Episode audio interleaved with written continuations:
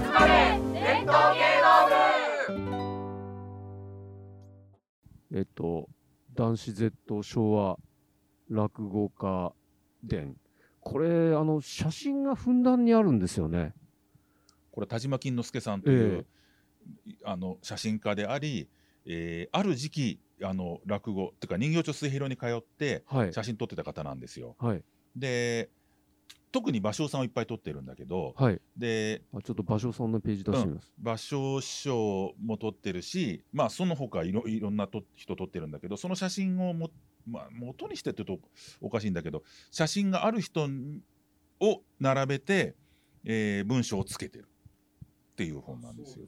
うんそうですね。うん、だからちょっと珍しい人も入ってる先代の神五郎とかね、ば芭蕉さん、若いですね。はいはいはい。30代ぐらいだと思いますよ。だからこの田島金之助さん、結構年配の方そうですそうです。ですね。はい。人形町末広に通ってたって、だってすごい、あ昔ですもんね。うん。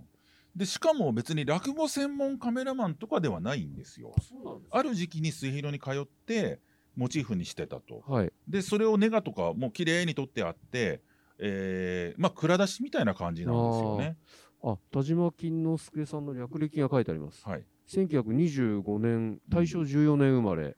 東京に生まれて、子供の頃から写真と寄せに夢中になり、戦後は日本の原風景を撮り続ける。20代の時、叔父と親しかった人形町末広の石庭に頼み込み、あー1954年、昭和29年から55年にかけて、人形町末広の講座と落語家の自宅を集中的に撮り続けるとはいあります。すごいですね。だからその時の写真なんですあ、なるほそのど。時期のだ1年ぐらいですよねええあ、一年、本当一年ですね。うん、でこの写真がいいんで多分それに引っ張られてっていう部分もあるんだけど、はいえっと、男子師匠がまあこれは落語家に関して自分の思い出とか、ええーその人を評することを書いてますね。えいや本当にこう、写真いいですね、これね。いやめちゃくちゃいいですよ。うん。三代目流行という人がいて、はい。その野ざらしっていう落語をよく言うんだけど、それの本当に決定的なここだよねっていうところでシャッターを切ってる。有効。うん、流行ちょっと開けます、今。流行のあちょっと流行のページ。あそれです。それをちょっと見せてください。カメラに。はい。これが野ざらしという落語のあのーそうです。その写真です。これがですねえっ、とまあと主人公が、えー釣りに行くんですそうですね。うんえで釣りといっても骨をえ探しに行くんだけれども、コツって言うんだけどそこの隅田川の土手に出て「えーコツは釣れるかい?」とか言って言ってる時のその瞬間の場面なんですよ。いいですね。でこれはだから男子師匠とかここなんだよっつってここでこれをよく取っといてくれたっつって言ってますよね。このなんかこう、ちょっとこう、中、腰になってね。土手からこう見てるからちょっと一応高い位置にいますよっていうことなんだけれども、あのちょっとだけ補足すると、そのコツなコツは釣れるかいっていうのはあの、うん。要はこの主人公の隣の家に住んでる人のところに、はい。夜中にどうも女が来たようだと。そうそうそう女が来たようだだということでで翌日その隣の人に聞いてみたら、まあ、それは女は女来たんですけど結局幽霊なんですよね。そう。幽霊がまあ、でもゆ幽霊でもすごいいい女だったんでその主人公はいい女だったら幽霊でもいいから来てくれっていうほ欲しいっていうんであのーコツを俺もね同じことやっちゃおうっつって釣りに行ったとね。こういうのあのよく言うじゃないですか。な何者って言うんでしたっけ？こうあの同じことを真似すすしてやる、ああオウムとかって言ったりしてますけど、あはい二回展開があるのをね、えうん。え面白い。野ざらしって面白いですよね、はいはい面白い話です。男子師匠男子師匠結構野ざらしもや野ざらしやってましした。やってたけど、ええ。僕の解釈ではあんまり得意ネタではなかあった。そうですか。でも男子さんがとにかく好きな話だったんですよ。え流流行とか流子っていう人がやっててえ、うん。好きで、えーココピーっつうかそれを引用する感じでやってましたね。うん。でも僕ねこのまあ芸評もすごく面白いんだけど、はい。えー田島さんにしてもね、あのー僕ね写真家ってあるジャンルのはい。専門に撮ってる人っているじゃないですか。ああいますね。うん、でもなんか言ってしまうと専門に撮ってる人が必ずしもうまくないと思う、うん。正直。うん。例えばソニーから出てる「炎症百席」っていう CD があるんです。はい。もあありますね。もともとええ LP レコードですけれども、炎症百席。まああのー今 CD になってますけどライブじゃなくてスタジオでスタジオで撮ったもんですよね。であれ全部炎症さんの写真なんだけど、はい。あれめちゃくちゃいい写真なんですよ。ああのれ撮ったのが CD のジャケットになってるジャケットになってます。あれ撮ったのがあの2223歳の篠山紀信ええええやっぱりやっぱ違いますよポポートレートのに長けてるんですね。たけてますで篠山紀信が後で言ってるのは別に落語好きだしもともと言ってたけど、まあ、別にあれは炎症百席ってよく覚えてないなって23日なんか適当に撮っただけだと思うけどつって言っててうんあ覚えてないんだ。まあ、仕事としてやったとなんです仕ね。事としてやったし篠山さんからしたらめちゃくちゃ軽い仕事なんですよ。ああ、ななんかるほど。頼まれたらああやったやったみたいな感じで言って後年言ってるわけそういえばみたいな感じでだから篠山紀信さんにしたら本当バイトぐらいの感じで、うんうんうん。炎症さんスタジオに座ってもらって撮ったんだけどめちゃくちゃいい出来なんですよ。なるほど。うん、それはやっぱり、なんだろう。うん。ういやいやだからやっぱり才覚がある人が撮ったらそね。ええ。その別にせ落語を一年中撮ってなくてもええ関係ないってうまいっていう話ですよ。うん。うん、あれのさ写真家の賞の今タイトルにもなってる写有名な戦後のあそこの、えっと、和光の角とか撮った人なんて言いましたっけ？銀座のさ。えっと、写真家といえばみたいな人。ど、土門？土門土門健じゃなくて、土門健じゃなくて、うん、写真家の代表格。昭和の写真家。昭和の写真ライカとかを手持ちで撮る人。ああ。わかんないですか？山下さん誰かいやいやももっと昔の人です、うん、アラーキーでもないですもんね。いやいやもっと昔の人、あ、あの、確かにショーの名前になってる人ですよね。うん、誰だろう。なんとか思い出したいですね。木村伊兵衛。木村伊兵衛です木村伊兵衛が歌舞伎の写真撮ってるんですよはい。めちゃくちゃうまいですよ木木村伊兵衛だって別に歌舞伎の専門家でも何でもないですよね。ね。いたまたま行った時に撮ってるわけ。ええ。かだから回数は少ないんだけど木村伊兵衛の河原崎長十郎って人があの毛抜きなんてやってるのええがあるんだけど、あらすごいですよ、うん。うん、だからやっぱり田島金之助さんの全体のキャリアはよく知らないんだけどこの1年一年取っただけなのにね。この密度っていうのは僕はすごいと思ってますね。東京の原風景の一部として撮ってたみたいですね。ああそういうことなのか。ええだからあのでもうんおじさんがその人形町水広の石庭と友達だったからっていうんでやっぱり寄席を取りたいっていうのはあったんでしょうね。ででしょうね。別にあの、うんら落語のを専門に取るわけじゃなくて寄席をとにかく、うんまあそれそのだから東京の原風景の中で寄席というのを一つ残しておきたかったっていうことですね。そうですね。うん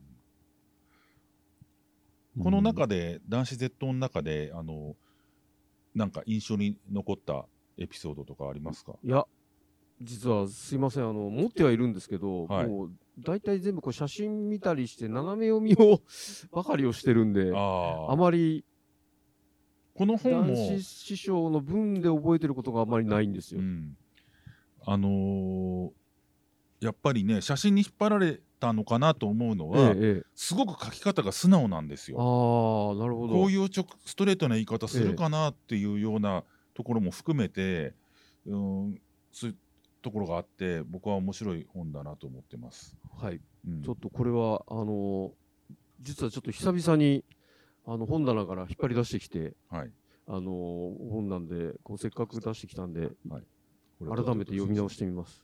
これも文庫にはなってないんでね、あ、そうですか。うん、これは田島金之助さんの写真、まあ、があるよって話になって晩年男子師匠ともお付き合いあったんですよ。あ、そうなあのんですね。実際にね、ええで、えー落語をお聞かせしたりとええかして、でっていうのでできた本だと思うんだけどであのー例えばねこの本の中で「えー、今助」ここ根底います今助ですね先代の今助で新作派の、まあ、一応巨匠みたいにはい言われた人なんだけど、うーん今助さんっていうのは息子さんがいて息子さんが芸人志願だったのかあるいはそこに誘導したのか芸人になったわけはい。なんだけど当時落語っていうのがあんまり流行ってなかった。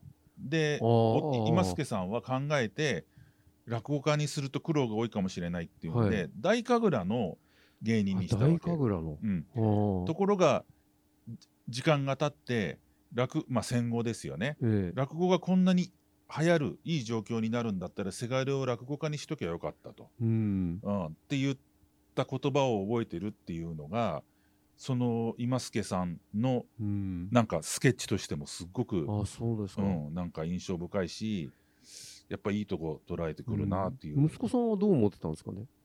本人は。本人はどうなんでしょうね本人はあ分かんないです よそんな別に大ものすごくされてましたあの大神楽の芸人としてぼまあ普通にやってたわけですよね。やってました。うん。それは分かんないですね。別に落語家になりたかったなって言ってたわけじゃないええし、あのまあそれは男子師匠の判断ですけどね。これでまあい一生終えたのかもしれないしっていそうそうそうそう。うん。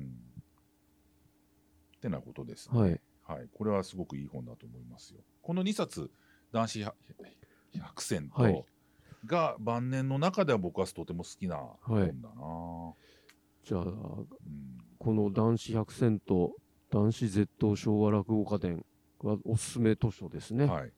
う買えるんですかね今。買えます買えま。す。あの、アマゾンとかで。アマゾンで？うん。絶版とかにはなってないんですかね？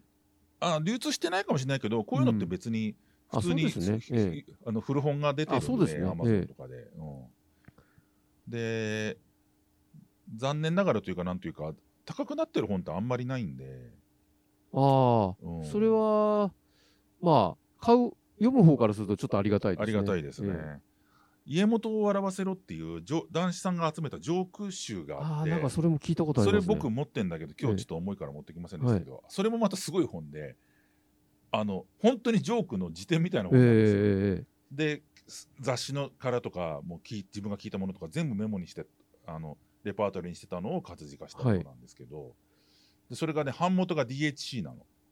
え？えそうなんですか？そう。DHC 昨が今昨今ちょっと何かそうそうそう。責められてニュースでいる。見る DHC が、炎上しているあの DHC。ー出版部門って持ってるのかあ持ってますねなんかいろいろ出してるみたいなんだけどその多分そこの社長がなんかと話つけて、ええ DHC が版元になって出したんですよえ確かに普通のとこじゃ出さないよなっていう分厚さだし、ええなんかすすごいの。で、それは高値になってるんですよ。あそうですすか。うん。家元を笑わせろ。はい。ジョーク集。落語の本ではないんだけど、ね。読みたいと思ったら山下さんこれは図書館ですかねやっぱり図書館で探すかですね。図書館ですね。まあ僕持ってますけどね。ええうん。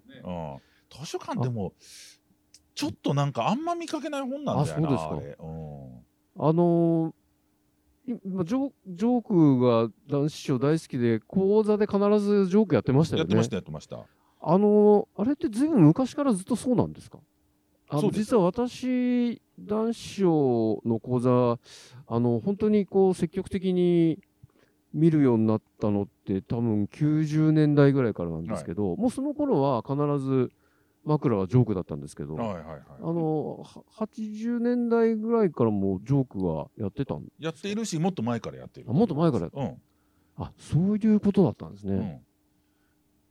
うん。あのージョークを仕入れるのがすごく好きな人だった。えええうん、だから、えこの間映画を見てたら映画の中の登場人物がこういうジョークを言ってたみえたいなのを、はいはいええすぐさま引用して自分が面白いと思っークの仕入れが好きなんですね。面白いと思ったものに関してね、もうそれから今日の企画みたいんで男子師匠が男子師匠おすすめの本は何ですかっていうといつも必ず挙げてたのが、ええ。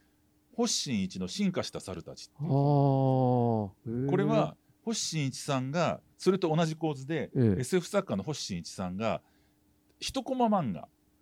一コマ漫画。アメリカの一コマ漫画を収集して紹介してる本なんですよ。ええ星新一の小説ではなくて、えで一コマ漫画ってジャンルがあるじゃないですか。無人島ものありますあとかります。えーとはい。浮気がバレた瞬間とかね、はい。あるんだけどそれをか見せてコシさんがこう解釈っていうか書いてるんだけど、だからそれをいっつも推奨してた。だからああいうのが好きなんですよー。コレクションがジョークコレクションみたいなのが。なるまあそれをこうやっぱり好きが高じてうん。講座でもこう言って言って言ってましたね。白いだろうって。はいはい。うん。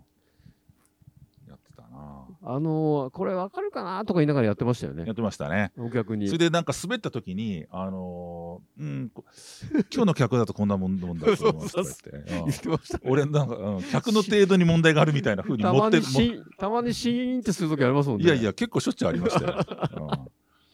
あれも良かったですよね。ここで、ここで戦ってるんですとか言って言ってね。うん、なんか滑ったん、滑ったんじゃないよっていうね。そうですね。うん、この、これがわからないこっちのが、これ上だからね、みたいな感じで。それは必ず言ってましたね。うんうんあ、なんか懐かしいですね。うんジョークはお好きでしたね。そうですねうんあのろ、まあ、たたくさん録音があると思うんですけど、スコーダの、ジョークまでたっぷり入ってる録音って結構ありありますか？枕で探せばあるでしょうね。るまあ基本ジョークややってから一応ネタに。そうです。入ってはいたんで必ずそうでしたもんね。うん。あちょっとなんかあの、あのージョーク、聞いてみ見たくなりましたね。ああ、またそうですね。ねうん。えねえ山下さんね、ジョーク楽しかったですよね。よくあんだけ知ってるなみたいな そうそううん結構、あのーエスプリ聞いてるのもありましたもんね。そうそうそう。基本的に西洋ネタがお好そうですよね。きな人なんで。そうそう、せええ西洋ネタでしたね。うん。だから、ベタな下ネタとかそういうのなかったですもんね、あんまりね。ベベタな下ネタでも、あのそう、考え落ちみたいなね。ちそうですね。つ西洋的だったりもししましたね、それがね。うん。下ネタも。うん。だから、あ町のね、外商ね、娼婦を。買おうとしたジョークって知ってます？あかんないです。要するに町外商がいるわけだ、ええで割といい女で男が寄ってってね、ええ。ーどうかなっつってあー50ドルでどうかなっていうわけですよ、冗談じゃない。私はいつも200ドルだと。ちょっとそれを、ま、負けて、えー50ドルで。多少ね200が170160だったらいいけれどもそこまで、ま、負けられるわけないだろうと女に言われるわけですよ、ええ。じゃあいいやっつっても。もうお前の縁がなかったということにしてじゃあねっつって別れるわけでその男が次の日に自分の女房連れて街歩いてたわけそしたら昨日その娼婦がままたまた偶然会っちゃって、ええ娼婦が50ドルだといい女いねえだろっていうえ それ面白いですね。っていうね面白い。これはまあ分かりますわよね。もうわかりますね。うんそれすごい面白いですね。うん、そんなのよくやってましたけど、ね男、子賞一流のジョークですね、もうその辺ね。あと僕が好きだったのはねあのーアメリカのね、えー芸能プロダクションのエージェントに売り込みに来るやつがいるわけです。はい。でプロダクションのマネージャーがね「はいはい」っつって「じゃあ次の人どうぞ」っつって「あなたは何ができるんですか?」って言うんです。と「私は鳥の真似ができます」「ああ鳥の真似あモノマネなんか覚えてる。他に何ができますか?」と「いや他にと言われてもあの鳥の真似です」他な、ね、ないの？これ面白いそれしかないそれじゃダメだよもう帰った帰ったっていうあすいませんっつってそのまま飛んでったっていう話があるんだよね。最高に面白いですよね。窓から飛んでた窓から飛んでたっていう。あれは僕はとても好きでしたね。あれはそれはもう、講座で何度か聞きましたけど、うん。爆笑しましたよいやこれは当たりネタですよ。うん。あと、あのー男がバーにあ飲みに来ていつも2人分。ウイスキうん。ー頼むっていうのもありましたよね。あれも面白かったですね。いつも2人分頼むんだけど ある時はで2人分ウェイターがねでなぜあなたは2人分頼むんですかって言うといやこれはね、あのー私の無二の親友がいて、えー今地球の反対側に、えー暮らしてるんだはい。と事情があって、だけど彼のことを忘れないようにそれから彼はいないけど2人で酒を酌み交わしてるつもりで2人分2人前頼んでるんだって言うんですよね。そうですね。あそうですか。それはいい話ですね。つってありがとうございました。でしばらく経ったらその人がお酒を1人前だけ注文するようになって、はい。で心配するんですよね。昨日も 今日も1人前して。大変失礼ですけど前伺いました。あの異国にいるお友達を思って2人前注文されてると伺いました。ここのところ1人分しか注文何か事情があってすいません聞いちゃいけないんですけれどもって言うといやそうじゃないそうじゃない。禁酒してるだけっていうね、そうですよね。うん俺がや酒やめたんだよって俺が俺が禁酒してるっていう、う ん友達は飲んでるけど、俺が禁酒してるっていう。面白いですよね。俺がって言わなきゃ分かんないですね今のはね、うんねこれもよくやってましたねはい。それはきりはないですよ。あのうんー、男男子ジョーク集、はいはい。家元あれは、のうん、あれは DHC の。これもちょっと探してうん読んでみたいですね。DHC の会社は知りませんけど、あれは本はいい本です。はい。あの本わかりました。はい。和田さん、あんまりその辺言うと、こう、山下さんが、はい、はい。じゃあ、ちょっと和田さん、他何か、こう、他ね家元僕はちょっとね、特殊なあれなんで、その、ええ。そそそそちらからあ進めてください。私は実はあの、はい。結構あの定番と言われてるはい。ものがいくつかあって、あのーまあこれは三遊亭はい。圓生のはい。寄せ育ち、ええこれは自分がですよね生い立ちからそうねこう話し家になったこう自伝ですよねこれはめちゃくちゃ名著ですよね。では素晴らしいと思いますあのどっかの古本屋でうん入手したんですけど、これすごい重いんですよ。重いんですけど、これ重くてなかなかあの 読めなくて、あ、そうですか。今度冒頭だけあそう読んだだけ。なんですけど、今日そんなのばっかりで、これは、あの、炎症さんが、えちょっと、はい聖夜棒っていうとこから出したえ、、そう、聖夜棒ってあ青ガエルね、ええ。青ガエル棒から出した、あの寄せ育ちっていう、まあ、自伝ですね。はい、で、えーっとね、山本進さんっていう、今もいらっしゃる落語の、まあ、研究家であり、炎症師匠ととても親しくされてた方がいるんですけれども、はえーその方がインタビュアーになって、あーあ、じゃあ、口伝なんですね。口伝ですあーで、6ミリテープに取って、6ミリテープ。活字にしたものなんです。だからよくある芸能人が自分で書かないで喋ったっていうのがありますよね、うんその形式の本が。でそれ別にいわゆるゴーストライターっていうんじゃなくてはい。えその山本進さんがまとめて、えー書いてものすごくいい本ですこれは。でこれこの間あの岩波の文庫に入ったんですよ寄せ育ち。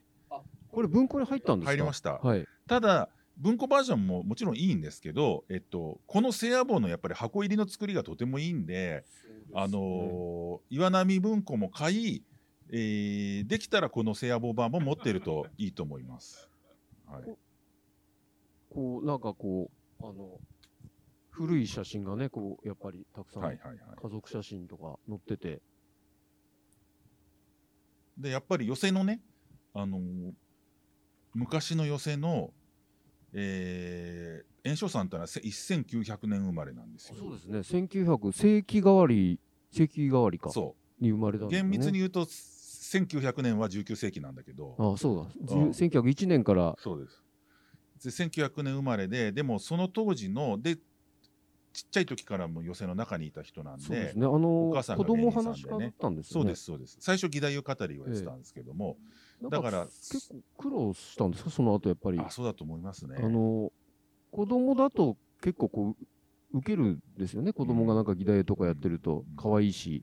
だそれが本当の話し家になるときに、あのー、ちやほやされやがってみたいなことがやっぱあったんですかね。それから評価されない時代もすごくあったろうし、家庭的にもなんまあいわゆる普通のお両親がいてみたいなところに育ってないんで、あ、そうなんですか。ええですまあ芸芸寄席の世界にいるっていうのも今の2世の落語家がお坊ちゃんっていうのとやっぱりニュアンス全然違うんで、はい当時はそれあはそうですね。苦労っていうのはいろいろされた方だと思いますね。うんそれがこう芸の僕は炎症さんのこうなんていうのかななんかいい芸に結晶してると思いますけどね。はい。やうんっぱそういう苦労とかを経験してる。裏表をいろいろ見てるうん感じがするってことかな。まあすごい名著ですよ。それだからえっと途中から入った人と違うんでだからええ新庄さんみたいに家をぐれて入ったっていうのあーあれはあれで面白いんですよ。はい。貧乏自慢みたいなね。この間伊田店っていうのでやってましたけど、はいはい。はい、あれは新庄さんのあの要するに人力車のねあの車夫をやってたわけじゃないんだけど要するに家をドロップアウトしてそういうののゴロつきグループみたいなところにいたりしてそこからまあ、芸の世界に入るってことなんですけども。あ、別に話し家の家に生まれたっていうわけじゃないんあ新庄さんは全然違います。違うんですね。はい、でこのね寄せ育ちっていうのはだから明治の僕はね炎章さんのヒストリーとししてもちろん読めるんですけどあの彼がちっちゃい時に見見聞きした寄せというものとか、うん。その芸会のこう記憶としてすごく面白いなと思ってます。当時の習俗っていうかそういううん。ものが、で私はこのあの三浦さんが寄せ育ち選選んでるっていうのを聞いてたんで、えっと、このシリーズで「聖夜坊」のシリーズが何冊かあるんですよ。はいで「寄せ切り絵図」っていうこれの後に出た本があるんです。それをあ選びました。選んでいただいてますね。ええそれは東京の中に、えーこの辺にこういう寄せがありました、えーこういう人が出てましたでここはお客さんはこんな感じでしたっていうのをそれだけで一冊にしてる本なんです。はい。っていうぐらい寄せがいっぱいあったんですね。でよん40何件あったって言いますよね。そうもっともっとあ炎症ったのか。頃？うん、だから時代によってはもっとあったかもしれない、はいあそうですねはいでそれがですねえっとやっぱり一つの東京論というか東京を寄せ切り絵図という形でなんかあぶり出してるはい。本なんですごく面白いですね。うん。寄せ切り絵図。うん、寄せ育ちで言うとあの横浜にね横浜の寄せがあってあ寄せって寄せ切り絵図の方かな、まあ、どっちかなんですけど、はい。えー行くとっていうのが当時は旅だったっつうのだから泊まり。りなんですよはい。横浜に。横浜で横浜に行ってもう泊まりで10日間ぐらい出る。で泊まりっていうのも寄せの中で寝寝たりしうん。布団引いて寝たりして、あ、そんなことできたんですか？昔。あできできたみたいですへね、ー。うん。まあ、楽屋泊まりっていうのは戦後もあったらしいんですけどね。で、えあ、そうか。そのあの芸人さんがってことですよね。ー。芸人さんが。ええ芸人さんが。行った先の楽屋に布団引いてて寝ちゃうっていうのがあって。でその横浜がそんなに距離感があったんだっていうのとかそれから真打ちっていうのがそういうふうにえー一座みたいな感じでどっかに行った時にええ一応みんなにご飯を食べさせなきゃいけないんですって。あ、なるほど。うん、で要するに真打ちっていうのが全体のお金の分配もまあ絡むっていうまあ、責任を持ってやる。こととですよね。でその時にあんまりお金をかけないでみんなにご飯を食べさせなきゃいけないから晩ご飯とか、はい。えっと、湯豆湯湯豆腐が良かったっつって湯豆腐？うん、で湯豆腐っていうのはああいうポン酢みたいなのもで味がつくじゃない。えであれでご飯が食べられる進むんでえ。うん。なんか原価がかかんないんだけどか。えーみんながご飯を食べるしななんとなく美味しかったって感じになるんでいいっていうふうに書いてあってそういうの湯豆腐をおかずにしてご飯を食べてたんですね。ねそうですねとても安上がりな、うん、あんまり湯豆腐をおかずにしてご飯食べないですよね、今の我々。あそうかもしれない。なんか湯豆腐は湯湯豆腐で。酒飲んじゃいますよね。食べいや単体でいきますよね、うん。なんで湯豆腐で我々ご飯食べなくなったんですかね。なんかこう、ゆどっちもタンパクじゃていいですよね、タンパクっちゃタンパクですもんね。うん、でも美味しいですよね。まあ美味しいです。湯豆腐は美味しいです。うん。そう。それはいいなんかそういうスケッチが面白いなと思って、いやそ、この寄せ育ちちゃんと読まなきゃいかんですね。うん、それからやっぱりあのまあやっぱり距離感なんだよな、うん。例えば群馬県の方にいる、えー芸人がねはい。東京に出てきてやった時にその常習延延長って言われてる人がいて要するに田舎のはい。田舎の落語の大看板みたいな人がいたんですって。でその人が江戸のどこかな本郷の若竹だったかなかなんかにで出てお客が入るんですってはい。とっても入ってお客も喝采するとだけどそのそこの寄席のオーナーが本来10日ぐらい出てもらう話だったんだけど、え3日目か4日目にそばを出すっつうんだけどおお蕎麦を出すっていうのはどういう意味かっていうと今日が楽日ですよっていう意味あなんですよ。そうなんですか。うんええあのお石亭側が、ねええ出す場合、千秋楽のお祝いという意味で、つまりその上州から呼んだ人を、えーもう明日から出ないでいいですっていうニュアンスうんに。したわけ。はい。でその芸人があありがたく頂戴します。で、えーどうして楽を早めたんですかって言った時にお石帝が私私も長生きをしたいものでねっていうええ。返事をしたと、要するにこれも考え落ちみたいな話なんだけどあなたは呼んでお客も入るしわ私も儲かると。だけどそれは何かを消耗しちゃってることなんだという言い方なんですよ。うん、っていうようななんか今はなくなったような考え方が。眼蓄深いですね。でも、なんでああなたがやってお客が入ると消耗しちゃうんですかね。だからえっ、とある部分をあ荒らし荒らしたあたりあ、なるほど。こうなんていうのかな荒荒稼ぎのうんモードになっちゃうという意味でしょうねう。ん、うんなるほど。うん、だから私はこの講義はここでやめますっていう、うんなんかそあのんまりこれ以上乱されたくないっってていうことなんでしょうね。ねそういうようなはあ。今だとちょっと考えにくいよう金がな儲かるよりももっと、あのー静かなこここのあのクラスというか、日常がうん、大事だっていう。大事そういうことだと思うんですよね。それから例えば、えー青山の方に青山っていうか白金の方か。白金の方にあった寄せの思い出なんかをか、えうん。描いてその昔の寄せのお客って、えー自分のテリトリーじゃないところに行かなかったらしいんですよ。ああ。だから江東区に住んでる人が新宿の寄せに行くっていうのは基本なかったらしいんです。うん地地元で。地元に行くだから銭湯に行くみたいな感じだったらしいんですよ。あ、なるほどね。うん、で新宿区の人が深川の寄せも行かないし、行かない。うん、まあ、銭湯行ってそのまま寄せ行くとかそういうあその流れもあったかも感じなのかもししれません。えだから結局その土地の感じがものすごく寄せに反映されるわえけです。はいはい。だからちょっとよよそ者が来ると、うん、ちょっと完全に空気が変わって。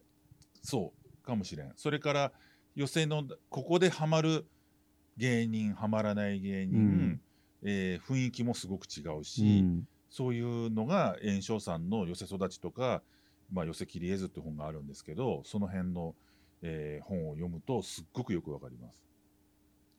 いいです。まあ私も名著だと思いますね。